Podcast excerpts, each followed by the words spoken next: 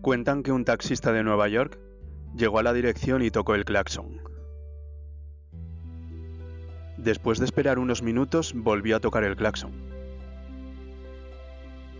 Como esa iba a ser la última carrera de su turno, pensó en marcharse, pero en su lugar, estacionó el automóvil y caminó hacia la puerta y llamó. Un minuto, respondió una frágil voz de anciana. El taxista oyó algo que se arrastraba a través de la puerta. Después de una larga pausa, la puerta se abrió.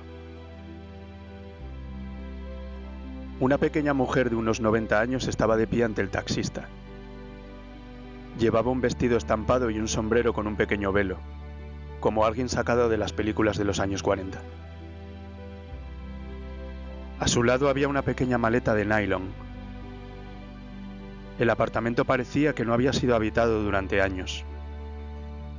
Los muebles estaban cubiertos con sábanas. No había relojes en las paredes ni utensilios en los mostradores. En el rincón había una caja de cartón llena de fotos y cristalería. ¿Sería tan amable de llevarme la maleta al coche? dijo. El taxista llevó la maleta al taxi y regresó para ayudar a la anciana. Ella se agarró a su brazo y lentamente caminaron hacia la acera.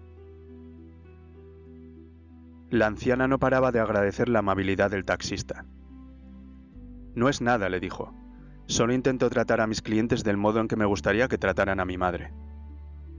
Oh, usted es un buen muchacho, dijo ella. Cuando se metieron en el taxi, ella le dio una dirección y entonces le preguntó al taxista, ¿Le importaría llevarme por el centro? No es el camino más corto, respondió rápidamente el taxista. Oh, no me importa, dijo ella. No tengo ninguna prisa.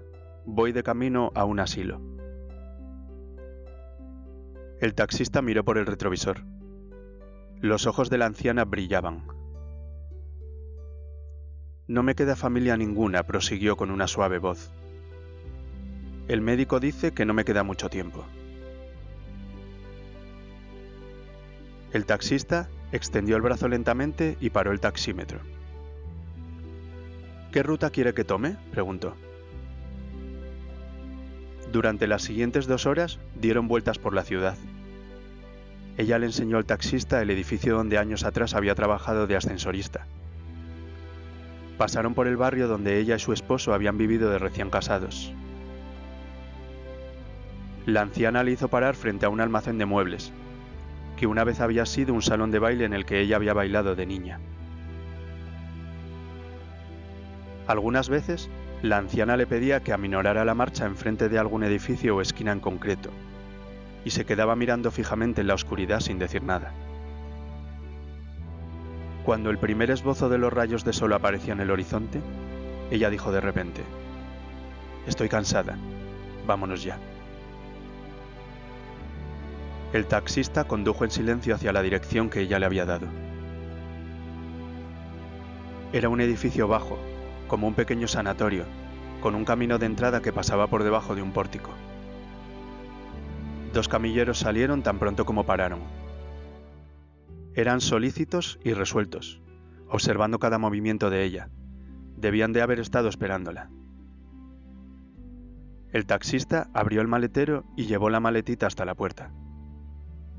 La mujer ya estaba sentada en una silla de ruedas. ¿Qué le debo? preguntó buscando en el monedero. Nada, dijo el taxista. Por favor, tiene que ganarse la vida, respondió ella. Hay más clientes, respondió el taxista. Casi sin pensar, el taxista se inclinó y le dio un abrazo. Ella se abrazó a él fuertemente. Usted ha dado a una vieja un pequeño momento de alegría, dijo ella. Gracias. El taxista caminó hacia la tenue luz de la mañana. Detrás de él se cerró una puerta. Fue el sonido de cierre de una vida. El taxista no recogió ningún cliente más en aquel turno. Condujo sin dirección alguna, sumido en sus pensamientos. Durante el resto de aquel día, apenas pudo hablar. ¿Qué hubiera ocurrido si a aquella señora le hubiese tocado un taxista furioso o impaciente por terminar el turno? ¿Qué hubiera ocurrido si él se hubiera negado a hacer la carrera? ¿O si solo hubiese tocado el claxon una vez y se hubiera marchado? Entonces pensó que no había hecho nada más importante que aquello en su vida.